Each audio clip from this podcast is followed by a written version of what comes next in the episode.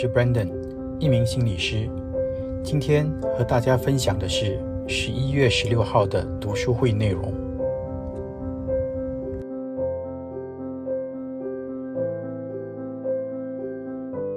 今天的故事是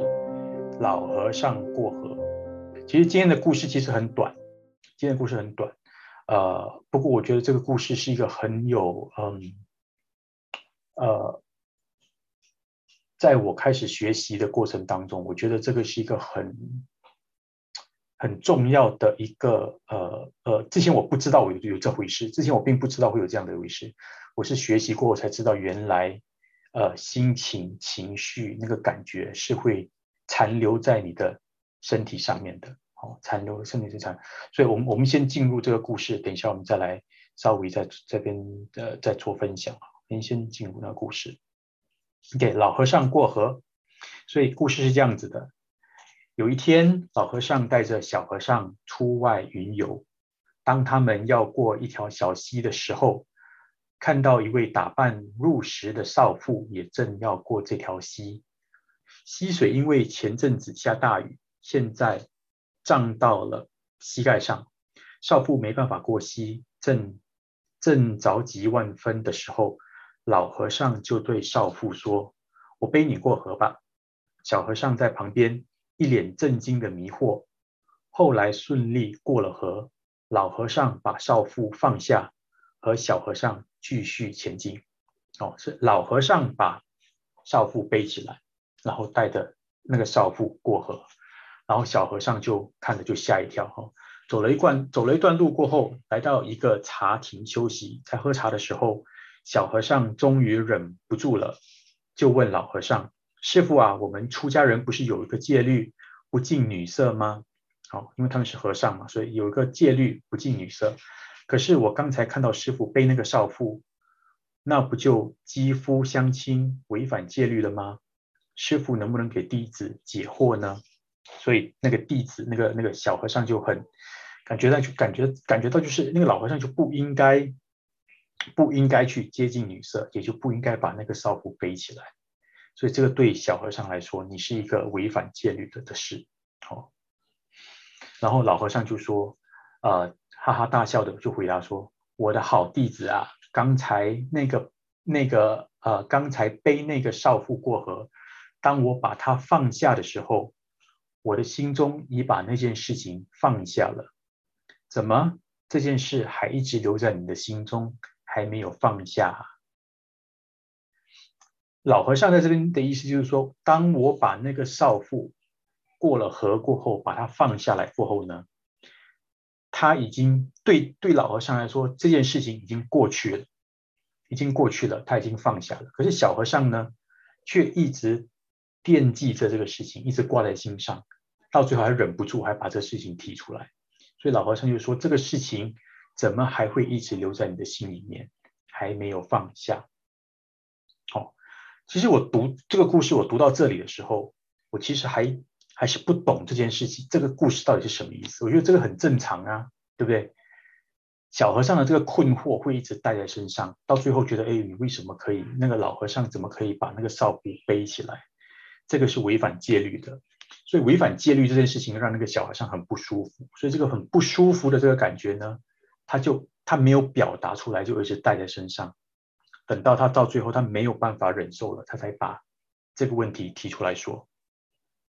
所以，其实当我看到这个故事的时候，其实我还是不是很了解到底这个故事要讲的是什么。我觉得这个好像，而且那句话就是说，当我把那个少妇放下的时候，我心中已经把那件事情放下了。这句话哈，当当我把它放下时。我的心中已把那件事情放下。这句话其实我刚开始看我也看不懂，这人看看看，这人看开始看我也看不懂。把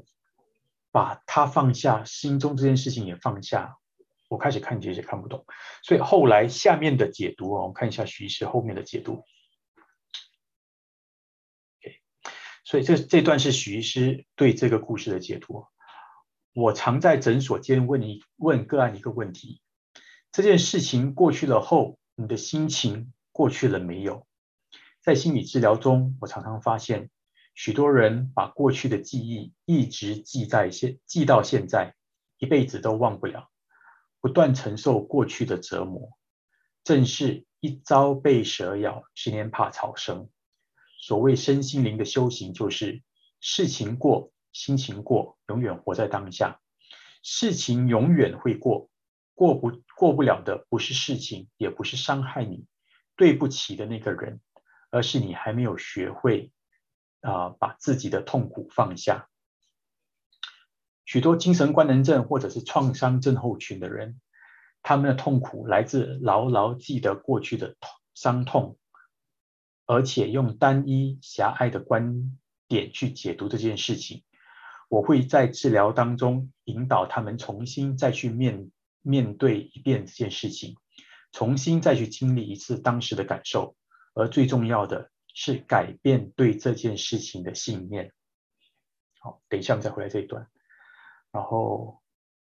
当我们对这件事的，当我们对这件事情的信念，好像啊，这件事情的信念改变时，这个事件对我们的意义就改变了。伤害我们的常常都不是那件事，而是我们没有从事件中寻找到新的观点。痛苦已经成为一道。印痕久久不散。例如说，一个女子曾经因爱情中被欺骗而人财两失，因此建立了一个信念：这个世界没有好男人。很渴望被爱，却再也不敢踏入爱情。全世界有这么多的男人，你只被一个男人骗财骗色，却武断的建立了一个妨碍自己再追求幸福的信念，这不是很可惜吗？如果每一个人可以像老和尚一样学着学习放下，人生将是何等的快乐和自在。所以这个就是整个故事跟后面徐师的解读。好，所以我看到后面这一段，就是说事情过了，你的心情没有过去，所以你，所以，所以我后来我回想一下，有多少的这这个这这种这种状况，就是。事情过了过后，你的心情没有过去。事情过了过后，你的心情没有过去。这种状况，在我自己个人经验当中，我我现在回想一下，有多么多么多么常发生，很长很长发生。好像说，好像说以前，嗯，中学时代，中学时代哦，中学时代对我来说是二十多年前的时候。二十多年前的时候，我记得在。班上有一个同学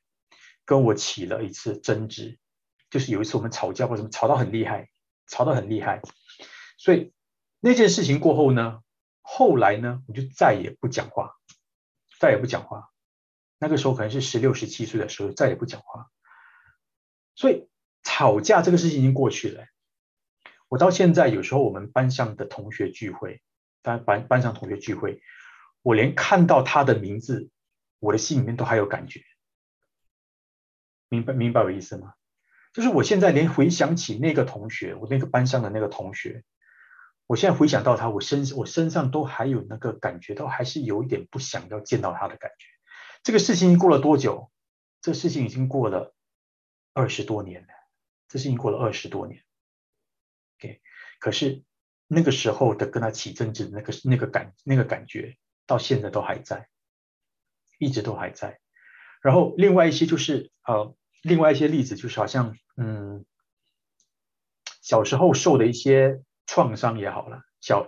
很，我觉得我们亚洲的小孩子很少很少小时候没有受创伤的啦，很多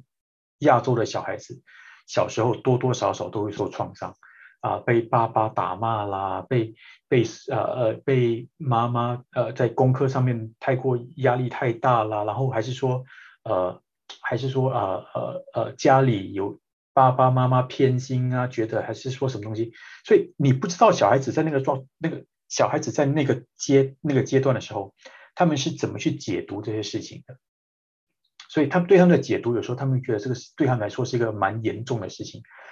好像这件事情哈，呃，我之前跟我女儿在吃饭的时候，她就我就跟她谈到。我就跟她谈到说，我小时候，我小时候的成长过程当中的一些创伤，就是她的婆婆还有她的公公对我做了些什么事，或者是没有对我做些什么事，让我感到很受伤的一些事情。我就开始跟我的女儿分享这些事情，然后她也就跟我说了我在她身上做了一些事，或者是没有做一些事，而让他感觉到很创伤的事情。OK，就是那一年是五年级，他五年级的时候，那一年他们学校就办了一个呃，去上海呃去上海游学了，去上海去玩还是什么，去拜访那边的学校，上海。然后那天早上。呃，很像是要六点要到机场，还是六点半要到机场？六点到机场还是，六点半到机场。OK，所以那个时候呢，我早上有就提早起来送他到机场，然后送他到机场过后呢，呃，我并没有陪他，就是我我并没有说呃把车停下来带他到机场，然后在那边 check in 啊什么的，我就我就把他开到那个呃 drop off point。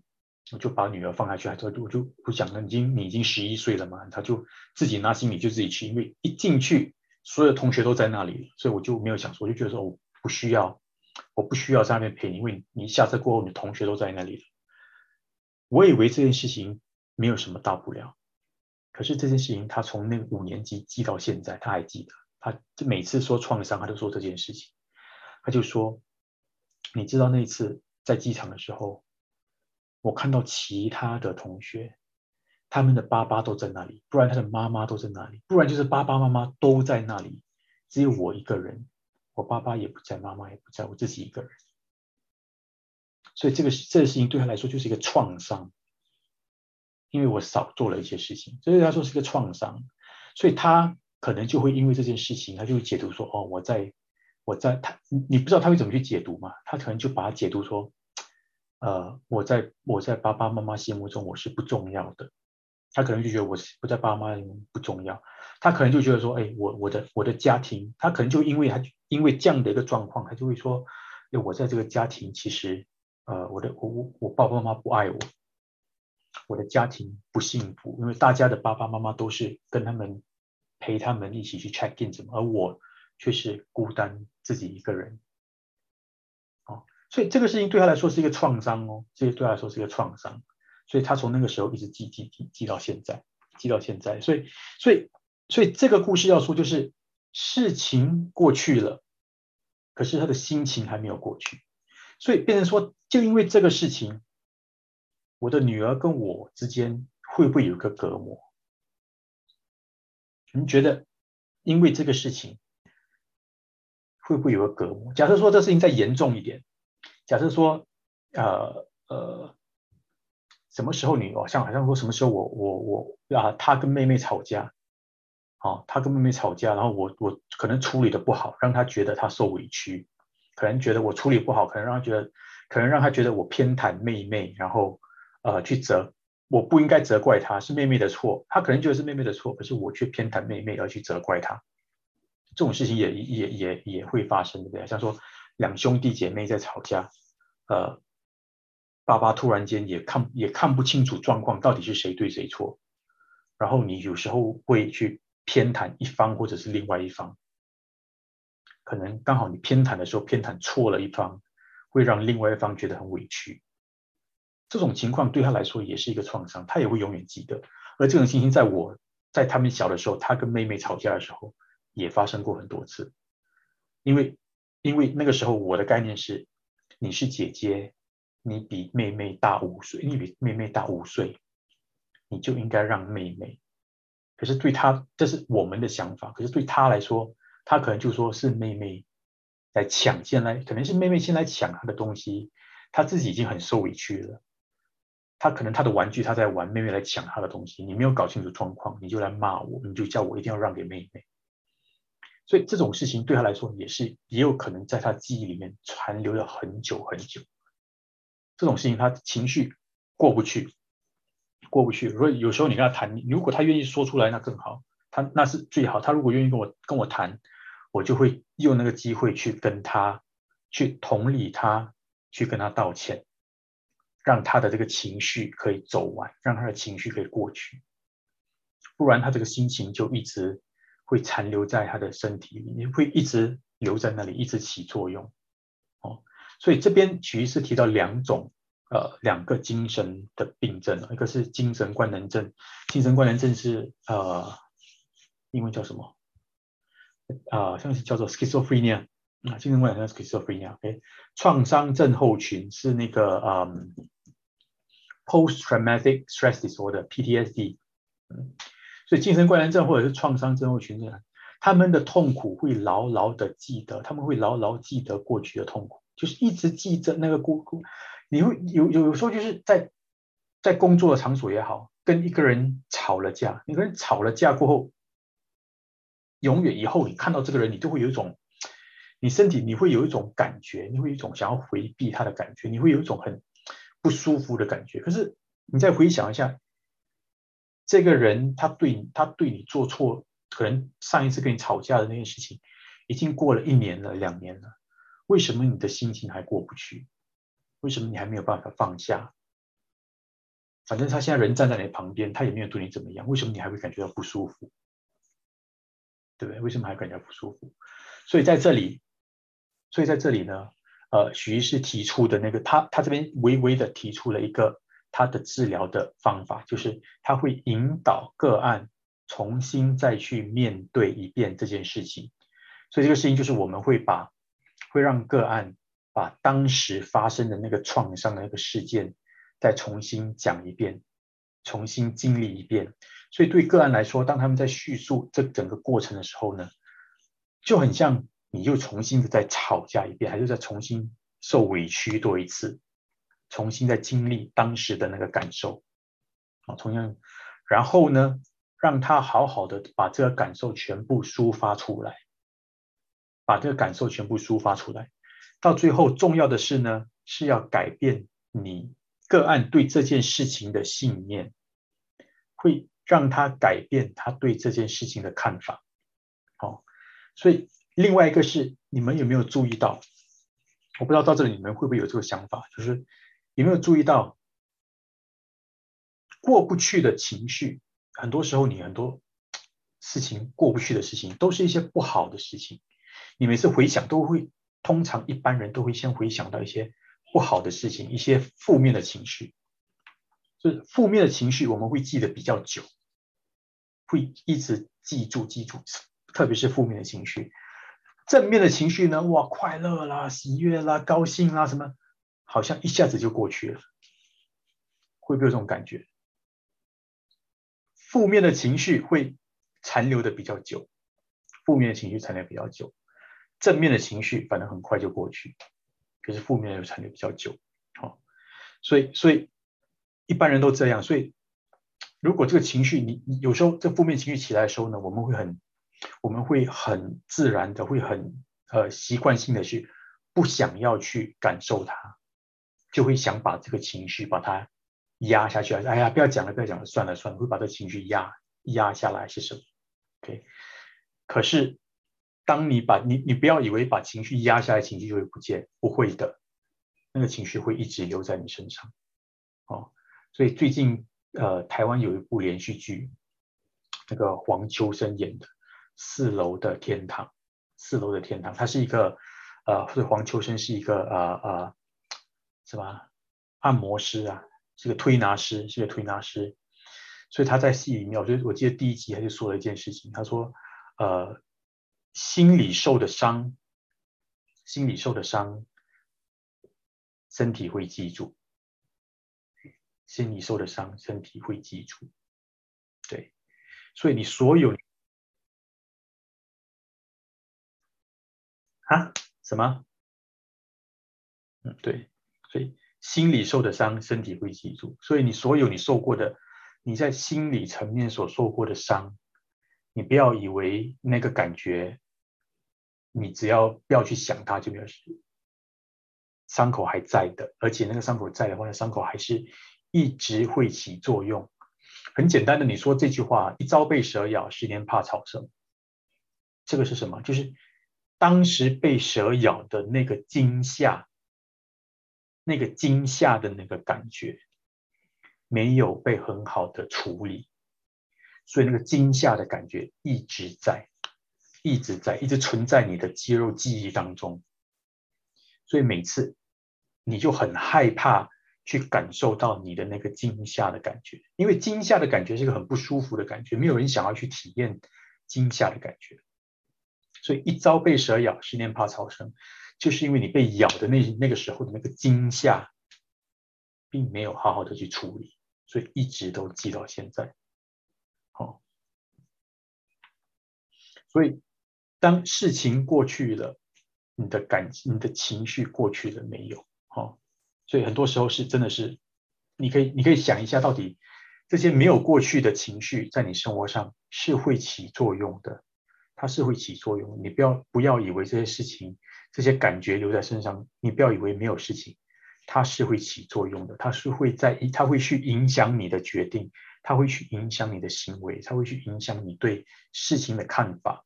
它会去影响你对。对人的一些呃处事待人的做法，方方面面，因为这些情绪过不去而会影响你，就好像你会戴着一个，好像你会戴这个有色眼镜在看这个世界一样。嗯，那如果如果说真的这件事情你发生，你发现哎，这事情发生在我身上，哎，我真的有一个事情，好像中学发生一些事情，我我到现在我多少情绪还过不去，那怎么办？那怎么办？哦，当然有个有有几个方法。第一个方法就是你可以去，呃，把那个情绪走完那段情绪，就是重新的在这里哈，重新的再去回想跟体验那个时候发生那件事情的那个情绪，把它抒发出来。哦，你可以找个人说，你可以找一个你信任的人说，你可以找个心理师来说，你可以找一个呃呃很好的朋友说说这件事情，让你去。让你去重新的去体验那个时候发生那件事情的感受，哦，然后呢，好好的，好好的去把这些感受都表达出来，该生气的生气，该伤心的伤心，该骂的骂，该怕的怕，好好的去体验这个感受，好好的去体验这个感受，该做什么做什么，不要不要把这个情绪再压抑下来，该做什么做什么。等到你的情绪都抒发的差不多了过后，你再重新的对这件事情做一个解读，能不能够换一个观点，能不能够换一个角度来看这件事情，把它从一个比较负面的一个解读转换成一个比较正面的一个解读。今天早上我在准备今晚上的读书会的时候，我就在看一些啊小孩子呃。在成长经历过程当中的一些创伤，可能会给他们带来一些，可能会让他们在成长过程当中留下的一些创伤的一些资料。然后我就查到，我就查到说，基本上童年时代的创伤，一般的正常家庭里面，小孩子会受到一些啊呃，对他们来说创伤，基本上有三大类，三大类啊，第一个是。期啊，叫做什么？期期期待性的创伤，期待性的创伤就是不符合爸妈的期待，不符合别人的期待，好像说，嗯，好像说成绩啦，成绩不够好啦，啊，表现不够好啦，这个不够好，那个不够好啦，然后一直一直在爸妈下面觉得，一直被觉得说我不够好，我不符合爸妈的期待。还是说，呃呃，一直被比较，说哇，哥哥怎么样怎么样怎么样啊？你应该要像谁谁谁谁谁这样啊？那个这种东西你说多了，真的是对孩子来说是有个创伤的，他会一直觉得他不符合你的期待。哦，这种东西说，或者是有一些有一些会呃想要生儿子，哦出来却是又是一个女儿，哇，那这个这个女儿就会觉得说，他会感觉到。每次在人家口口中说到说，哎，我我要生的是儿子，就做一个女儿出来，那这这女儿就会一直觉得说，我是我是不符合期待，我是我是爸妈是不想要我的，他希望我是男的，可是我出来我是女的，这种事情对小孩子的伤害也是很大哈。所以第一个是不符合期待的创伤，第二个是叫做分离性的创伤。哦，分离性的创伤，分离性的创伤就是，当我我小的时候，我需要跟妈妈很很接近的时候，我需要跟爸爸妈妈很靠近的时候，我没有得到这个东西。好像说，呃，有些就是呃呃呃，小孩一出世啊，寄养到别人家，让别人家养，然后才带回来，还是说，还是说星期一到星期五你住在婆婆家，爸爸妈妈要工作，星期六、星期天你才跟爸妈在一起，这种分跟爸妈的。的距离拉得很远，或者是呃一出事呃呃就被被被送给别人。我觉得现现在比较少这种事情了，以前就发生过了哈。生出来没有钱养，孩子送给别人养，还是说还是说啊呃被给别人做干儿子啊什么这种都会有。另外一种形式就是，当我需要爸爸妈妈的保护、照顾、支持的时候，爸爸妈妈没有出现，没有出现。就是当我需要他们支持的时候，他们没有出现；在我最需要他们的时候，他们没有出现。就觉得我当我需要的时候没有出现，这种这种情况对小孩子也会造成一个很大的创伤。那如果他这个感觉没有过去，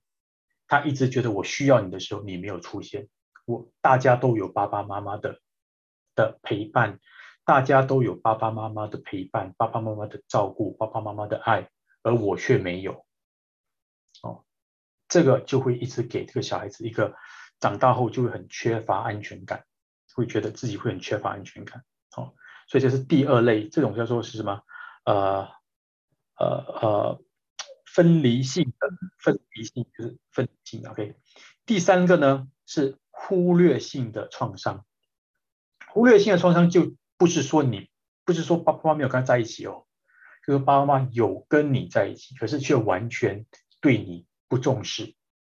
哎呀，你要做这个也好了，好了好了，就是就是对这个小孩视而不见，对他不重视，好像说小孩子会，哎，爸爸妈妈，你看我拿了一百分，哦，哎，今天今天我学校考试我什么什么什么，哦，哎，我我今天啊打球我什么什么，我就我我今天什么，哦，要不然就是小孩子想要表达他自己的时候，想要被看见的时候，你们没有在那个时候给予他想要。得到的那个关注，会让他觉得我在这个家很不受重视，会觉得说，哎，我在这个家很像没有地位，人家都看不见我，我不重要，哦，都会都会有这种情况。所以这个是叫做呃分，呃这个叫做什么？忽略性的创伤，就是你在他想要被看见，当他需要被看见，当他需要被关注的时候，你没有给到他这个份这份关注，当他想要表现的时候。你没有给他那给他表现的机会，也没有肯定他的那份表现，好，而且而且这个事情如果发生的话，哈，这种是这种情况如果一发生的话，它不会只发生一次。如果这个爸爸或者这个妈妈是这种类型的话，他不会只发生一次。所以你想一想啊，这个小孩子可能一出世，三岁、四岁、五岁。呃，一直最小孩子一直到，我觉得以新加坡、马来西亚来看的话，从零岁到十二岁这段时间，主要能够影响他的人都还是自己家里面的人，主要还是家里面的人。我啊，我觉得是百分之一百都是家里面的人，是接近超从零岁到十二岁都是家里面的人对小孩子影响最大。到中学过后呢，朋友稍微对他有点影响。朋友的影响稍微会稍微变大一点，可是家里的影响还是很大的。所以你想，所以一个人他从零岁一直到十几岁，家里他最相信的人，跟他最亲近的人，他从小最崇拜的爸爸妈妈两个人，对他的表现不理不睬，对他的的想要得到的关注不理不睬。你们是我们，我你是这个小孩两个最想要关注的、最崇拜的两个人。一出世，每个小孩都崇拜自己爸爸妈妈嘛。哦，每个小孩，因为他是我一出世，我你先认识的就是爸爸妈妈嘛。对，所以这两个是最崇拜的。可是当他需要，呃，被你看见、被你肯定、被你关注的时候，你有没有给到他那份他需要的时候？所以，如果你一没有给呢，你不，你并不是没有给他一次啊，你会很惯性的，长年累月都没有给到他。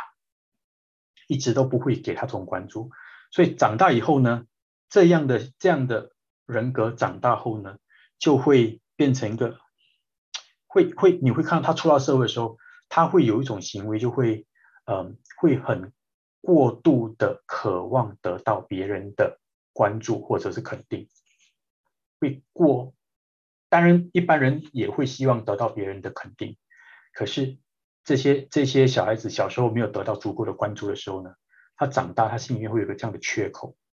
我小时候希望得到的关注跟肯定都没有得到，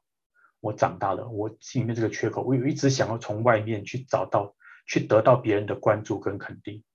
到最后呢，他的他的就他就他做事的方法就会以。我要该怎么做才能够得到别人的关注跟肯定？那我就做这些事就好了，就会一直很很就会变成是很过度的去追求别人的关注跟肯定。好，所以这个是我今天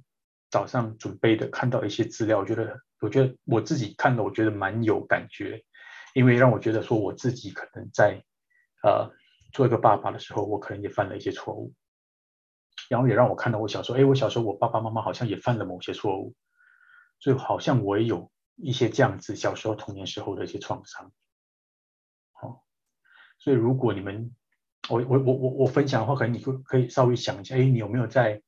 你自己有小孩的时候，你想一下，哎，我我有没有说在小孩需要呃希望得到肯定的时候，我有没有在那个时候给到他？好。我我觉如果你一次没有给到他，我觉得不会只有一次了，你就是长年累月的一直没有给到他，所以所以这个小孩子就会一直长年累月，过去十几年，从一出世到长大，可能就一直没有得到那份肯定，就会对他的自尊心的影响其实是很大的。所以刚才提到几个方法哈，如果说你真的觉得有有你你你真的觉得你有一些这样的现象，你有一些跟有一些人。曾经对你做过些什么事情让你心里不舒服，还是有一些事情曾经发生在你身上，让你觉得你到现在想起来，你的心里面都还很生气、很伤心、很很愧疚、很丢脸，什么事都好，就是过了很久的事情，你现在想起来，你的心里面还是很不舒服的一些事情。好，有一个方法你可以去试试看，让自己可能会好过一点。第一，第一个是先要去看到，先要去看到跟承认，哎，这个事情。这个感觉其实都还在，这事情还没有过去，这感觉其实还在。好，然后呢是让自己重新去经历这个感觉多一次，让自己重新去经历这感觉多一次。你这让自己重新经历感觉多一次有两个方法，我觉得比较好。第一个是当然是找人家说，你去找个心理师来说，或者是找一个朋友来说。哦，当然这个朋友要很好，还要要能够呃好好的去倾听你的。故事让你可以让你可以很完整、很透彻的把故事好好的说出来。哦，这是第一，这是第一个方法。第二个方法就是自己写下来，拿一张纸写下来，写用用手写，用打字可以吗？打在手机上可以吗？打字打在电脑上可以吗？我我觉得用手写的感觉会比较好。用用手写，拿一张纸把它写下来，我觉得我。我有试过打在手机上，啊，随便录音自己跟自己讲话，还是说打在电脑上？我觉得用手写下来那张纸，用手写下来的那个效果会比较好。哦，写下来过后呢，你你那个纸，你可以你你你那个故事那个纸那个感觉可以先放在一边，再过一阵子，一个星期两个星期过后，还是再过一阵子过后，哎，拿出来再重新再看一遍。重新再看一遍，哈，重新再看一遍，哎，当时写下来的什么情绪、什么感觉，这些事情什么发生什么事，重新把那张纸拿出来再看一遍。看一遍过后呢，有一些人会怎么样？有一些人呢会觉得说，我的所有的感觉，我所有的事情，我就把它留在这个纸上，现在已经放出去了，就是就是我放下了，我把我的感觉放在纸上放掉了。然后有一些人会怎么样？有一些人会把这个纸烧掉、撕掉。或者是就是把它就就反正这好像我我的烦恼哦，这是我的所有的烦恼，我会把它烧掉，我会把它撕掉，象征性的当做你把这个事情放掉了，嗯，可以试试看，你可以试试看，今天就到这里啊，下个星期二同样的时间八点，好，我们就都有第三个故事。OK，好，谢谢大家，今天到这里。以上是读书会的录音，这一集就到这里，希望大家喜欢，拜拜。